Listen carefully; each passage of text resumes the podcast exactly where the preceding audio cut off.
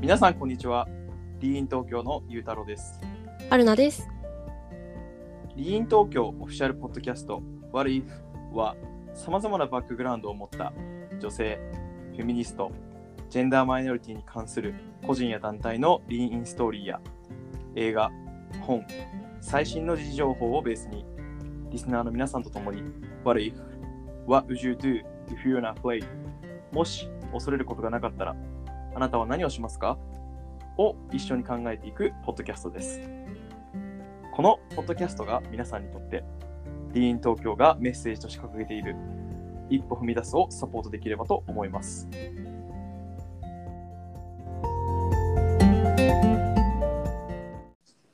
はい、今回のエピソードですはですね、えっと、本を取り上げようと思いまして、今回は太田恵子さんという方が書かれた、これからの男の子たちへという本を取り上げていきたいと思います。はい。ということで、今回は、えっと、久々に私と、え私、春菜とゆうたろうの二人で、えーお送りしていきたいと思っております。よろしくお願いします。はい、お願いします。ということで、まず簡単に、えっと、今回、私、春菜がちょっと今回この本を、あの、ぜひ取り上げたいなと思ったので、まあ、簡単にちょっとこの本を、えー紹介できればなと思っています。お願いします。はい、えっと、この本を書いた太田恵子さんという方は、もしかしたら知ってる方もいらっしゃるかもしれないんですけれども、弁護士を、えっと、やってらっしゃる方で、まあ、長年、あの、離婚とか相続に関する、まあ、家事事件だったり、セクシュアルハラスメントとか、性被害とか、まあ、そういった事件などを、まあ、手掛けてきている、えっと、弁護士の方でいらっしゃるんですね。はい。もしかしたら、まあ、テレビとか、あとは、S- あの、ツイッターとかで、あの、見かけたことあるかなっていう方もいらっしゃるかと思うんですけど、まあ、この方実は、あの、シングルマザーとして、えっと、小学校6年生と3年生の、えっと、2人の息子さんを、えっと、育っていらっしゃるんですね。はい。で、まあ、あの彼らのお父様とはその離婚をされていらっしゃって今、えー、と弁護士の業務をしながら、まあ、シングルマザーとして2人の男の子を育っていると。はい、でまあそのえっ、と太田さん自身ははい。 3人姉妹の長女で、まあ、そはいの男兄弟がこういなかったはいところで、まあ、こんその今はお子さん2人とも男の子でこう育てて2人を育てている中でその男の子のそ子育てっていうのは女の子とちょっと違うなっていうふうにこう感じる部分があるみたいなんですね。うーん。で、まあ、やっぱりその性被害とかそういった事件とかをこう日々のお仕事の中でこう取り扱うからこそやっぱりそのジェンダー問題とかにもすごくやっぱりあのなんだろう関心を持たれていらっしゃって、はい。まあ、その息子さんを育てる上でもやっぱりそういったなんて言えばいいんですかねジェンダーに関する教育とか、まあ、あとは性教育とか、まあ、そういったところをこうなんだろう日頃力を入れてらっしゃるみたいで、まあ、そういったところをあの子育て論として、まあ、書いていたりだとか、まあ、これあの題名が「これからの男の子たちへ」っていう題名なぐらいなのでまあなるほど。これからなんだろう今この具体的に本が誰をこう対象としているかっていうのは、うん、読んでて私自身はなんだろうあここの人たちをたいなんだろうこ子どもたちを対象にしてるんだなとちょっと必ずしも思える内容ではなかった部分もあったんですけどまあでもあの親世代なんて言うんだろう子供を育てているお母さんとかお父さんもそうですし、まあ、私たち世代その若い世代の人たち、はいはいこれから子供を持つかもしれない世代の人たちとか、うんあとは男性の男子高校生の子たちとかもなんか読むとまた面白いのかなというふうに思いますとそんな感じの本で、で実は今回あの ゆうたろうさんにはあえてこの本を読んでもらっていない状態で、えー、と今回この収録をしておりまして、読んでません。はい。 ちなみにポチ、えっと、購入ももう全くしてない感じですかね。いや、購入はしました。なんであ、終わってからちょっと話して、なんで僕はこの本に関しては、あの、認知バイアスしかないです、今のところ。はいはいはい。じ事実はないので。 はいはいはいはい。え、ちなみにその本は、こう、いつ頃届くとかって、あ、もう Kindle なんで入ってます。あ、入ってますかあ、はいじゃあもしよかったら、まあ、この花本を取り上げるのが多分、まあ、あの、何回か連続になるかもしれないので、もし、あの、よ、もし読んでいらっしゃって、まあ、その、最後の回とか、この本を取り上げる最後の回とかにもし感想とか改めて本読んでみての感想とか聞けたら、まあ、もし可能であればぜひちょっと聞いてみたいなっていう部分は、可能です、もちろん。はい。はい、ちょっとぜひ聞いてみたいなと思いながら、まあでもちょっと、なので今回は、あの、私自身はそのこの本をもう全部読んだので、はいえっと、今回は第1章、この本が、えっと、全部で6章構成になってるんですけど、まあ、はいそのうちの第1章の男の子の日常にかかるジェンダーバイアスの膜っていう部分を、まあ、ちょっと取り上げたいなっていうふうに思っております。はいはい。ちょっと一個だけ先に僕聞いてもいいですか、春菜さん。い。はい。どうです春菜さんってちなみに、兄弟は、ご兄弟は何人あ、ご兄弟私ご姉妹か。はい。はい。構成は。 構成は、えっと、3人兄弟はいはい。で私が一番上で、はいで下に、えー、2歳年下の妹と、はいあと7歳はい年下の弟がいます。おおなるほど。はい、ゆうたろうさんってどうなんですか僕も、僕のお家も3人兄弟で、あそうだったんですえねっ。と、3つ下の弟と、はい6個下の妹がいるんで、春菜さんちと構成的には逆です。おお確かに。はい、あでも長男でだったんですね。長男でした。 はい。長男でした。はい。知らなかったです。初めてなんかいい、一人っ子のイメージがちょっと勝手にありました。あの自由奔放にやってるんで、はい。ありがとうございますはいなるほど。じゃあまあちょっとその第一章にはい。少しずつ入っていく上で、まあ、ちょっと今その3人兄弟だったってお話があったんで、まあ、ちょっとそこに関するちょっと質問からしていけたいなと思うんですけど、はい。あのゆうたろうさんはこう小さい時、まあ、だからはい幼稚園とか保育園に行ってる時とか、あるいは小学生だった時はい。ってどんな男の子でしたどんな男の子どんな男の子だったんですかねまあ、うーん。なんかやんちゃとか。なんあだまろうあ、普通、普通にやんちゃだった、やんちゃだったと思いますよ。割とアクティブというか、うんうんうん、まなんだろう、し静かにずっと黙って何もしないわけでもなく、はいはい。別に先生に手を挙げましょうと言ったらちゃんと手を挙げて発言するよう な、朝の会で体調聞かれたら大きい声で元気ですっていうような男の子でした。 ああ、真面目、真面目な感じですね。まあなんか、すまあよく言えば素直というか正直というか、うんうんうん。感じだったと思います。ああ、なるほど。はいまあまあまあ、そんな感じだということで、まあ、この著者、えっと、著し著者ですね。著者の、 えっと、太田さん、まあまあ、先ほど、先ほど言ったように、その二人の息子さんを育てているということで、まあ、あの、ご自身として日頃から、まあ、その男らしさとか女らしさとかを、こう、我が子にあんまり押し付けたくないと。うん。でまあ男の子を育てているのではい例えばじゃあ、その男の子らなんだろう男の子なのにそんなの恥ずかしいでしょとかって言わないようにしてるとか、ああ、まあ、例えばさその男なんだろう泣いちゃった時に「どこの子なんだから泣かないの」みたいながそういうことは言わないようにしているとああ、なるほど。それはどうでしたあありましたよ。お男ーの子だからもあったし、うん、お兄ちゃんなんだからもあったし、ああそうですよね。まあ親から言われることはそんなになかった気がしますけど、うんうおん、じいちゃんおばあちゃんによく言われた記憶はありますね。ああ上のせさらに上の世代の人たちとかかおら兄ちゃんなんだからとか、うんうんうんまあお兄ちゃんなんだからしっかりしなさいみたいなのはもしかしたら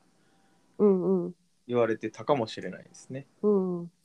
はい、なんかやっぱりそその本の中でもやっぱりそういう本なんだろうその著者の方太田さんはそれをしないようにしててもやっぱりあの太田さんとしてもなんかその周り親戚とかあるいはこう他の例えばうんと子ど他の子供のお母さんたちとかうんからこう言われることがこう多くて、まあ、もやるとあーいう話とかがあるんですね。でなるほど。まあその例えばあのお母さんにとっては息子が断然可愛いという言説もよく聞えます逆に、まあ、父親にとって娘は特別な存在みたいな言い方もみたいな。あーあーあーあーあーはい。で太田さん自身太田さんとしてはこれはそのまあ例えばその息子がバカなまあちょっとこの後もあの取り上げたいなと思ってるんですけどそのむす男の子がこうバカであればあるほど、まあ、お母さんとしてはそれが可愛いっていうふうにうんこう思うみたいな、まあ、そういう言説とかが結果としてその男の子の有害な男らしさのこうなんだろう方がになりかねないうんうんっていうふうに、まあ、その太田さんとしてはちょっとこう警戒をしているというかうんこう危機意識的なところを持っていらっしゃるんですね。はいまあなんだろうそれは確かにまあなるほどって私も読みながら思ってはいたんですけれども、そういうなんだろうその例えばそのお母さんと的には息子の方が可愛いっていうああそうかみたいなああどうでもあれですもんね裕太郎さんも、はいとおとなんだ男の子もいれば女の子もいるみたいなそうで感すじねですもんね。そうでしたね。まあなんか、特別誰が可愛がられたとかは、うんうん僕の経験でしかないですけど、うちの家ではなかったかなっていう。うんまあ、ただ、ちっちゃい時の僕は余談余談ですけど、はいあの弟とか、あと妹ですね。やっぱり一一番下の妹がすごい可愛がられてるのを見て、うんあ嫉妬はしてま した。一人っ子が良かったのにみたいな。と恥ずかしながら全く同じことを私も思ったこともありま思しったた。ことありますよね。あります。いいなみたいな。まあでも自分も受けてる受けてたんですけどね、きっと。はいそうなんですよ。なんかでもわからないじゃないですかその時ははいこうまあ受けてたとしてもこう記憶としてはあまりこう残らないというか。でもやっぱりちっちゃい時でも言ってました、僕。あのおう周りに。一人っ子だったらもう全部自分可愛がってもらえるのにとか、多分僕周りに言ってました。それ周りに言ってたのすごいですね。一人っ子が良かったとかって言ってましええ 私多分心の中では思ったりはしてました けど周りに言ったことなかった。た。僕言ってました。まあでも、って言いながらも、あの、うんお兄ちゃんとかお姉ちゃんいる人は羨ましいなと思ってましたけどね。あやっぱこう友達が、こうおはいはい兄ちゃんのつながりで遊びに行ったりとかしてる友達がいるじゃないですか。ああいますね。我々それないじゃないですか。ないですね。でそれをそれをその同級生とかを見て、うん。あの輪に入りたいなって思うことはよくありましたね。うん。なるほど。まあ、それはめっちゃわかります。はわ、いかりましたね。まあ、はい。そんな感じで、ちょっと は本にまた戻るんですけど、まあ、さっきその、有害の男らしさの方がになりかねないってあったと思うんですけれども、まあ、じゃあ、そもそも有害な男らしさっていうものは、ゆうたろうさん自身は聞いたことありますか有害な男らしさ。有害な男らしさ。まあ、そう子育てにおいて有害な男らしさみたいのはうん。聞いたことはないですけど、うん。まあなんか想像するに何ですかね。なんか大黒柱に男だからならなきゃいけないとか、あ、まあまあまあまあ、なんまあか。そういう感じですかね、イメージ。そうですね。まあ、はい英語だとトキシックマスキュリニティって言うんですけど、まあ、あの、実は、このエピソードの前のエピソードの、はいと松尾ポスト周平さん、あの、に周平、あの、周さんに来てもらった時にはも、ちょっとその話題について話してるので、はいまあ、詳しくはなので、ちょっとそっちのエピソードとかをそうでぜすひね聞いてほしいんですけれども、はいまあ、要はその1980年代にできた言葉で、はい。まあ、その社会で社会の中で男らしさとして当然視称賛され男性が無自覚のうちにそうなるように仕向けられる特性の中に暴力やさ性差別的な言動につながったり自分自身を大切にできなくさせたりする有害な性質が埋め込まれているっていう、へーまあ、それをトキシックマスキュリニティ、まあ、有害な男らしさっていうんですね。はいはい。まあだから、えっと、その 4, 4要素としては、まあ、い育なんだっけこれはなんていうんだ育児なしはダメ、えー大物感あとは動じない強さぶちのめせ っていう、まあ、弱音を吐かないことをこうなんだろう良しとして、まあ、その社会的な成功とか地位をこう、まあ、男性ってそれをこう得ることをなんだろうある意味女性とはまた違ってこうあるそう、うん、社社会的な地位とかこう成功をこう得るべきみたいな。なんかあれですかね、わかりやすく言うと男の子だから、男なんだから泣くなみたいな話ですかね。あもう本当そうなんですよ。それそういうのをまああとなんだろう男なんだから泣くなとか、まあ、弱音を吐くなとかなんかこう強くあるべきみたいな、まあ、そういったのを、まあ、有害な男らしさというと。で、まあ、その太田さんは12年間ぐらい男の子を育てはしいて。るので、まあ、この本の時点でですね。はいでまあえっ、と太田さん自身としてその有害な男らしさっていうものをこう助長させしかねないそのはい。子どもたちにとっての有害な男らしさをこう助長しかねない問題っていうものを3つ三大問題として挙げていててはいはいはいはい。で一つ目は男子ってバカだよね問題えー、ななんですかそれ。はいああのこの後言いますはいはいはい。 で二つ目は官庁放置問題あーあーあーはいはいはい。で3つ目は、えー意地悪は行為の裏返し問題へ え。なるほど。の3つを、まあはいその有害な男らしさを助長しかねないうんうん問題だとして取り上げてるんですね。なるほどでもちょっとまあ時間の関係上個人的に取り上げまああのまあ本を読んでほしいっていうのもあるんですけれども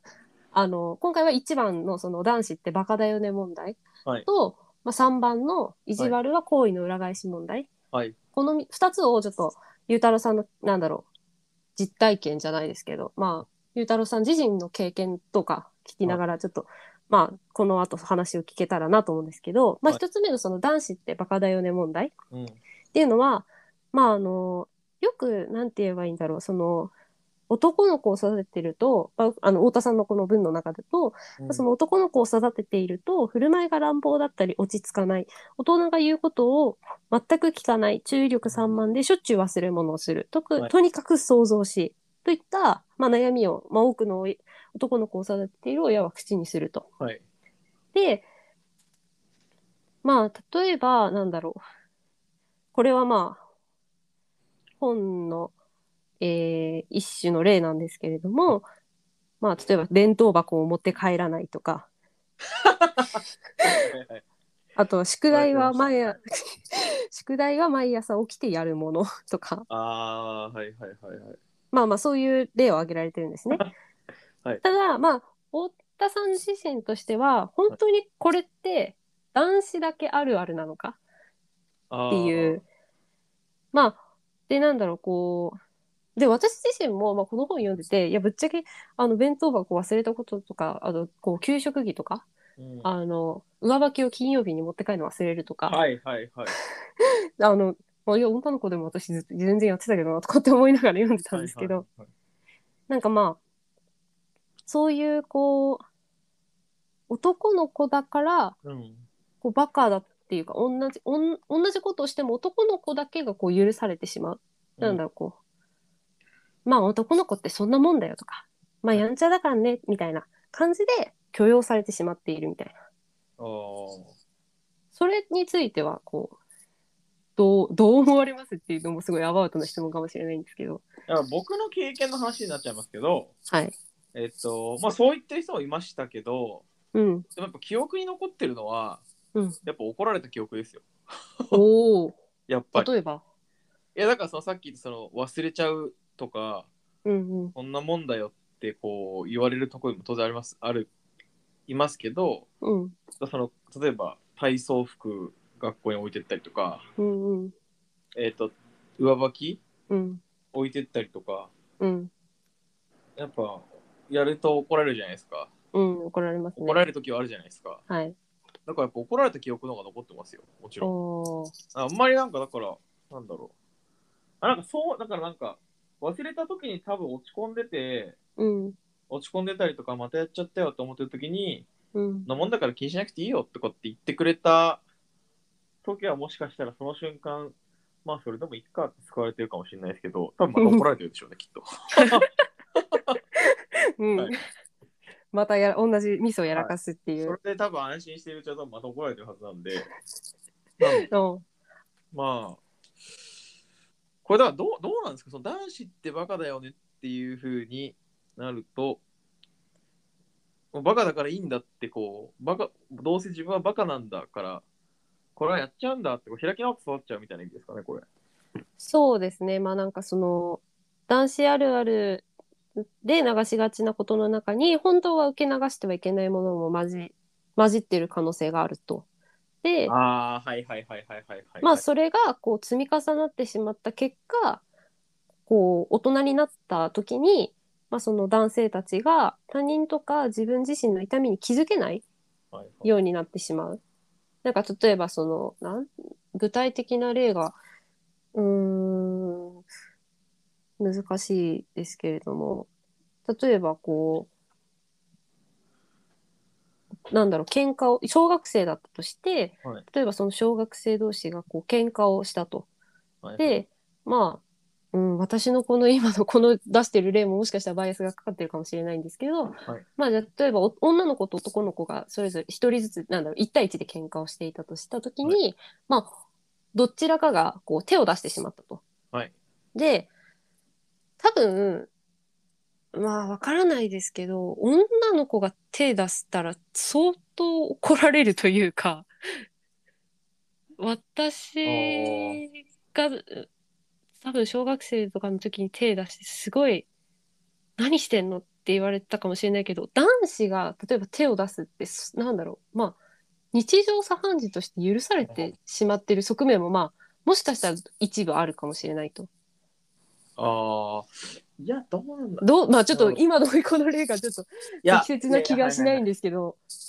難しいんですけどあのちょっと難しいですね、これでも。ううんん、まあでも、怒られましたよ、僕はとにかく。まあ怒りやすかったんでしょう ね、僕は。ごめん自分の話あれなんですけど。いやいやいうん、だやから、そうですね。まこれはあだってそこは本当に多分わなんだろうあくまでもなんだろう一例でしかないと思いますしそもそも子育てのなんだろうその怒る怒らないのボーダーラインとかも全然多分家族によって違うとは思う思いますからいや、これだから周りが結構重要ですよね。その、うんなんだろう。確かになんか親同士で、本当男の子ってバカよねとかってこうお母さん同士言ったりとか、うんうんうんでうんお父さんがまあ男の子だからそんなもんだよってこうう言っんてるのをうんなんか聞いた記憶は確かにあるなとかっていうのは、はい。うんうんうんその僕は小学校の時サッカーやってたんですけど、うんうんやっぱサッカー少年団の時の試合とか、あまあ、あそういう会場とかで親同士がそういう話を、もうやっぱそういうのからってやっぱ親同士で話してる時に多分出てくると思うんですけど、うんうんうん出てきやすいかなと思うんですけど、うん、なんかそういうのは確かに聞いたことは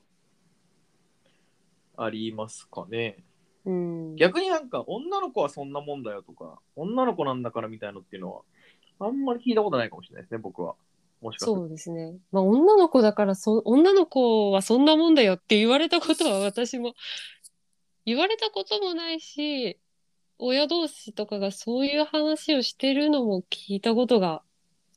ないですそうですよね。うん、うん男の子そんなもんだよは、まあ確かにあるかもしれないですね。うんうんうんただ、それが問題だったかみたいなのっていうのは、ちょっとあんま思い当たりしないですね。うんうんうんうんなはいる。ほど。すいません。いやいやいやいや。お、あの、逆にそういうところを聞けるのが、あの、なんだろう、一人で読んでる時よりかは、ああ、確かにって、こう、新たな視点を、私自身も入れるので。まあ、でもなかなか、なかなかその、その小学校とかちっちゃい時にこう男の子だからそんなもんだよって言われてこうそのまんまこう行くのってなかなかないと 思うんです。まあ普通に怒られると思うんですけどね。そのまま僕はよく怒られましたよなので、はい。うん、うこれんはい、うんうんうん。まあ、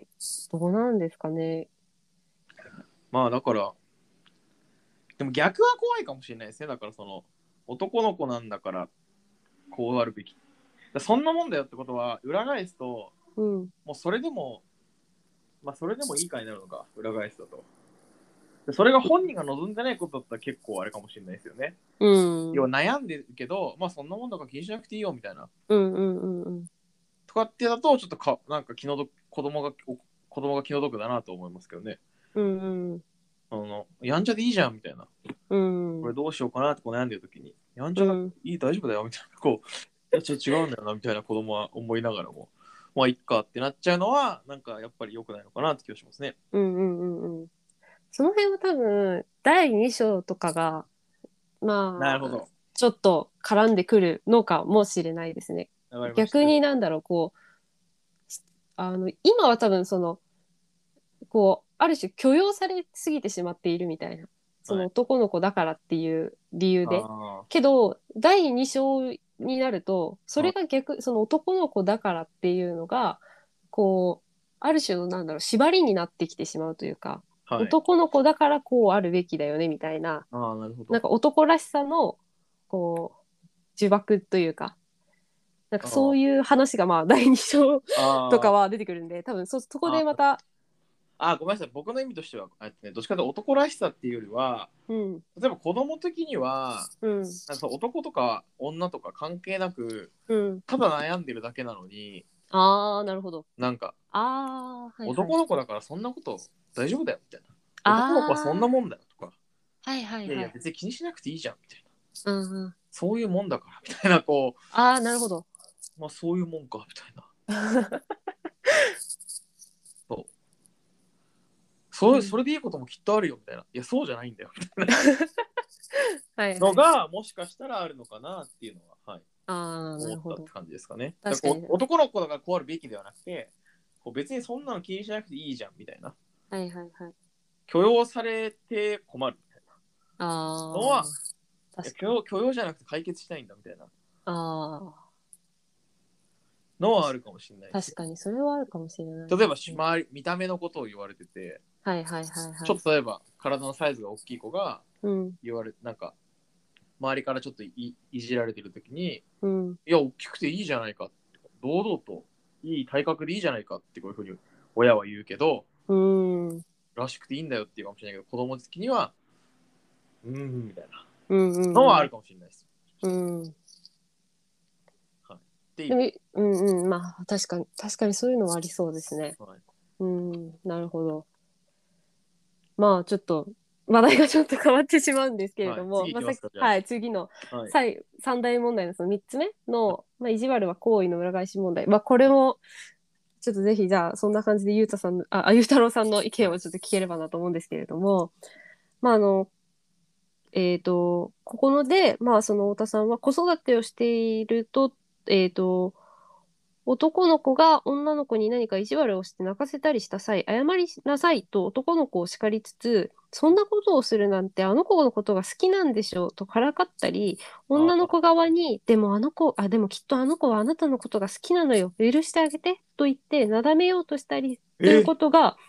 よくありますと。ええそうなんですか。 なるほど。ありましたあまあちょっとゆうたろうさんにありましたっていうのもちょっとあれかもしれないですけど。ややだからあれですよね。確かに、えっと、好きな子に対し、好きだった子に対して、うんえっと、こう、まあ、恥ずかしいっていうのもあったりとかして、からかったりとか、こうちょっかい出したりっていうのは、多分あったと思います。うんうんうんそれはありました。けど、うんうんあの、泣かせたら謝ったと思い ます。僕は。はい。泣かせたら謝ったと思います。泣かしたり、こうなんか、嫌いとか、うんううざいんとかって言われたら、多分ちゃんと謝ったと思います、僕は。え逆にまあじゃあはいゆうたろうさんもそうだったとして、はい例えばゆう、まあ、記憶の範囲の中でいいんですけど、はいその小学校とかでまああるじゃないですか周りで自分の周りでもそういうことって、、はいはいましたなんかそう謝らないというかこあでも謝んないっていうか謝ってるけどなんか先生がその女の子をフォローするときにう、うん、なんかそういうことを言ってるようなシーンは見たことあるかもしれない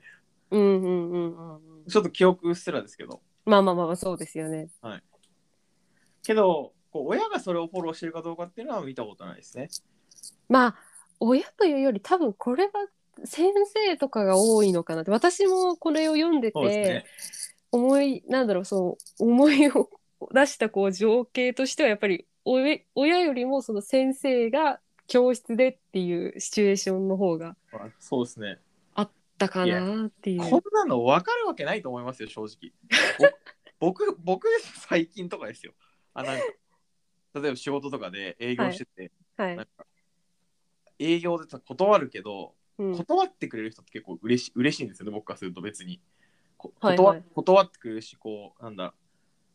アポで、アポさせてくれないけど、電話出て話してくれるとか、ああはいはい。要は興味はきっとあるけど、提案が悪いとかって話だと思うんですよね、要するに。うんうんうん。ごめんなさい、仕事の話しちゃって。いで、えいえお同じことだと思うんですけど、でもなんかそれを、なんか、ね、嫌がらせされて、相手が好きって言ってるのを気づけとか、無理じゃないですか、多 分ですできたら相当なんだ。あでも、いっぱいあるのじゃあんまよくないです ね。でも僕と比較してもしょうがないんですけど、まあだから、でも難しいと思うんですけどね、僕はできませんでした、ちなみ に。はい、僕は分かりませんでした。僕嫌なもの嫌だったんで。なるほど。私ごめんなさい逆ですね。あ、わかわかったわかる感じですかうーんえわかすごい。わかる感じでしたしなん逆に私は多分茶化してたタイプだったと思います。そんなことやってみたいな感じですか え、やってるってことは好きなんじゃないのみたいな。まあ、今考えると最悪なのかもしれないんですけど。すごい、すごい。いや、それでもすごい。僕はそんなこと全然。多分それ言われたら余計怒っちゃったと思いますよ。 あ、やばいやばいやばい。なわけないじゃんみたいな。 私はそれでそれで余計面白くなるタイプですよね、きっと原いや、田さんね。いやそうなんですよ。多分私はさらに いいじっちゃうパターンだと思うんですけど。すごいな。いや、わかんなかったです、僕。それできないです。私は多分そういうシチュエーション見たら、その男の子に多分そうやって、うんまあ、仲の良さとかにももちろんよりますけど、はいなんか比較的仲のいい男子、まあ私結構男の子とこう遊んでたりすること全然あったんで、はいはいはい。小学生の時から、まあ一緒にサッカーしたりとかも全然あったんで、えー、だから、まあ、そういうシーン見たら、え、もしかして好きなんじゃないのみたいな 言言ってたんじゃないかなって気はしますね。ああで、言ってたし、多分なんか心の、言わなかったとしてうんも、あ、きっと好きなんだろうな、こいつって多分、思ってたと思います、ー。めっ私ちゃあれじゃなだっいですか。人の気持ちがわかる小学生じゃないですたら なんでだろうか。めっちゃ人の気持ちがわかる小学生じゃないですか。今考えると怖い。もう人の気持ちなんか全然わかんなかったですよ、小学生の時。ほんと。 いや、わからないのが普通、普通っていうのもあれかもしれないですけど。今ですら、今ですら間違えますからね、人の気持ち。ほんと。どんだけ自分本位に生きてきたんだって話なんですけど。なんで、難しいですよ。いや、そんななんか、あの、メンタリストとかじゃない限り、そんな正確には読めませんからね、人の気持ちなん てまあ人の気持ちはね、正確にはこう最終的にはわからない。。わからないいんで、その人にしかわからないんで、ま伝あ、わまっあてみないとわかんない。わかんないです。はい で、まあ、あの、まあ、だからその、ただやっぱり、そうやって周りが、こう、周囲の大人とかが、まあ、子供もですけど、こう、茶化してしまうっていうこと自体も、まあ、こう、良くないはい。声かけなんじゃないかっていうふうに、まあ、太田さんはおしここで書いていてて、はいまあ、確かにやっぱりその、今のその大人と比べるとやっぱ子供の時ってそんなに、なんだろう、その、も自分が持っている行為をはいこうドストレートには伝えることって、まあ、難しいといえば難しいじゃないですか。はいだからやっぱりそういう難しいからこその結果として、まあ、ちょっかいを出してしまう部分は、まあ、確かにこうあるのかもしれないけれどもただ太田さんとしてはそのなんだろうそれを許しそういったことをこう許してしまえばしまうほど例えばそのなんだろう相手に嫌な思いをさせる行為、はまあ、いそのちょっかいがなんだろあうそのちょっかいをするっていう行為自体が、はいなんだろう悪さにこうつながるものかもしれないけれども、まあ、やってもいいだろうみたいな周りはそんなにこう怒らなかったか怒怒って私自分のことを怒ってこなかったからあじゃあそんなに悪いことじゃないんだろうなっていうふうにうん、こう思いかねない。あまああ、ーなもるちろん、なんだろう、やっぱり、それが良くないっていうのが、こう、年を重ねるつれつ、重ねるにつれ分かる人もいっぱいいると思うんですよ。あ。はい。その、ただ、けど、なんだろう、男子って好きな女子に意地悪しちゃうもんだよねっていう、こう、ある種の、なんていうんですかね、はい。バイアスというか、はいはいはい。一種のそういう考え方は、まあ、音、なんだろう、リスクがこう、高い表現というか、うん。っていうふうにまあ言ってて、まあ、で、一例として、その太田さん自身として挙げているのは、はいまあ、彼女はその弁護士で、あの、さっきも言ったように、その離婚案件とかを、あの、扱ってたりするので、まあ、はいこれは私ちょっとびっくりしたんですけれども、離婚事案で妻を殴りながら、愛してるからって分かってほしかったなどと平然という男性や、ああ。既婚なのに独身だと嘘をついて女性と性的関係を持った男性が君のことを好きだったからと弁明する例などをよく見聞きします。はい、でまあ相手への尊重を欠く態度を好きだからで正当化しようとする場面を、まあ、少なからず、まあ、太田さんはそのうん。仕事の場面で見ているので、まあ、行為の裏返しっていうものが、まあ、なんだろう、100%悪いわけではないけれども、まあこういったりなんだろう離婚事案を見ているからこそまあどこかしらその影響はあるのではないかみたいな。はいっていうふうにまあ書いてるんですよね。なるほど。まあ、なるほど、なるほど。うんうんうん、なんか、聞いてて思ったんですけど、はいえーっと、2つあるだと思って、はい1つが、えーっと、その、まあ、その、そもそも、うんえっと、好きな相手に対して、まあ、どういう表現を、まあ、すべきって言ったら変ですけど、うんまあ、うすんるのが相手にとって、あのふ不幸不快じゃないかうんうんっていう話がまず一つあるのとでもう一つうんはそもそもなんですけど、はいまあ、今言った話一つ目の話もつなにもあるんですけどうん。あのハラスメントって言葉の定義って春菜さん知ってますあ私ちゃんとは知らないです。ハラスメントって自分がどう思うかではなくて相手がどう思うかが基準なんですようんうんうんうん基本的に。うんなんで、あの、要するに自分が好きだからとか、うんこうして思ってるからといって、相手が嫌なことをやっちゃダメなんですよね、ハラスメントって。うんうんうん原則として。なんで、これって結構ハラスメントの問題に結構近いかなと思いますね。うんうん確かに。なんか、だから、なんだろう。まあ、それでも、まあ、こんだけハラスメント、ハラスメント、ハラスメントって言っても、うんえっと、ハラスメントの問題ってやっぱ起きるじゃないですか。まあなくならないですもんね。なくならないじゃないですか。だから、うんえっと、もちろんややらないのはベストなんですけど、うんえっと、なんて言ったらいいんですかね。やらないのはベストで、絶対根絶した方がいい。根絶できるようにした方がいいんですけど、うんなんかこう、まあ子供だからっていうラインもな、なんかこう難しいんですけど、まあなんか失敗して直すっていうのはやっぱりこう、なんていうんですかね、ちちっちゃいうちだから許されるわけじゃないですけど、うんまあ、ね、はい、まあでもどどっちにしろね、失敗するのってやっぱ早い方がいいと思うので、うんうえっとん失敗して、こう直す、直すというか、相手が嫌なことを、相手が自分がどう思うが、うん嫌なことはやってはいけないっていうふうにやっぱりこう、教育するみたいなうんまあところは重要なのかなっていう気がしますけどね。まあ失敗というかそういう経験をこああ、そうですね、ごめんうなさい。す失敗が多いですねる、うんはいするしてまあそれに対してまあそのじゃあなやっぱり子供同士だけじゃこうわからない部分もあるからこそ、まあ、その親だったり周りの大人がどうこう反応そその事案に対して、まあ、どう反応するか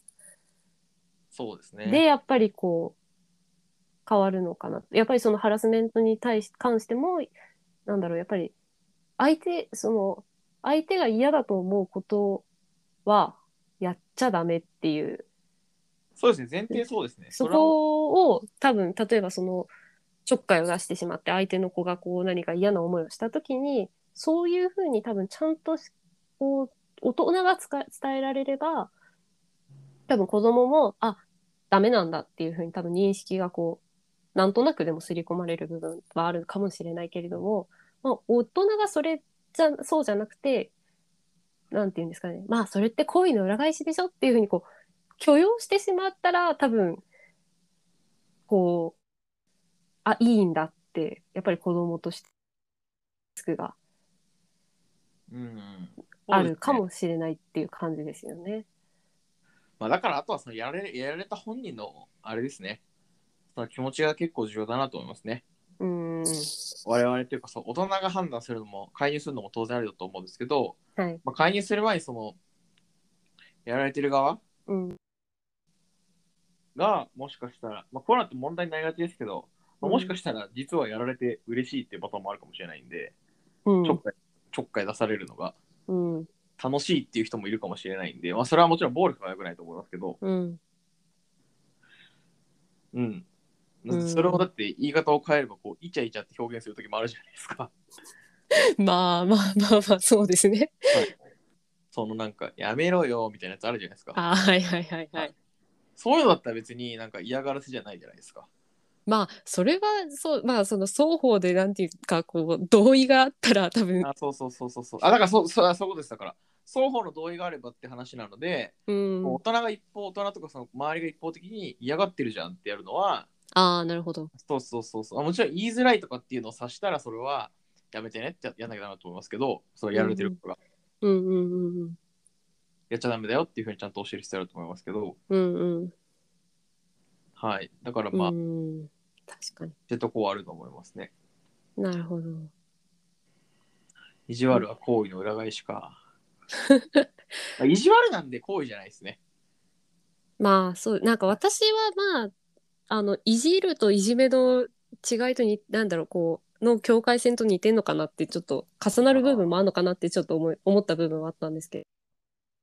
まあ、あとしつこいとかね。しつこいってやっぱりこう、まあ、それは大人になってもやっぱりイライラするじゃないですか。しますしつね。こいと。うんはい。まあ、とか、うんうん。かね。だからその、うん。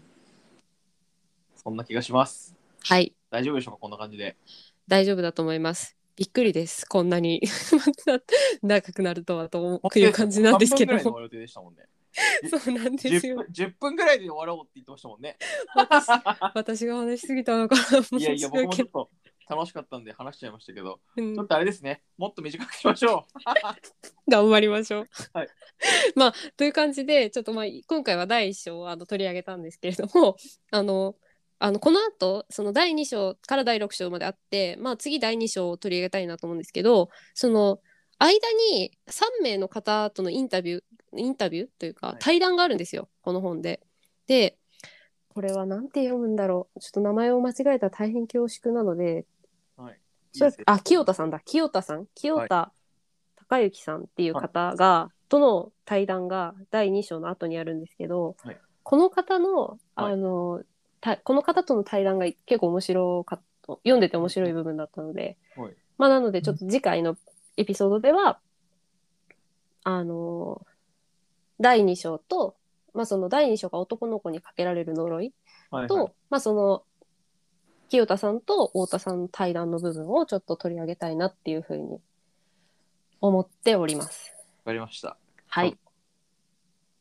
清田さんだけにした方がいいかもしれないですね。はい、わかりました。この感じだと、だって、10分で終わりでしたからね、今日。 そうですよね。はい4倍ですもんね。 4分の1にしなきゃいけないですそからね。うですね。はいまあまあまあまあ。ということで、まあちょっと、あの、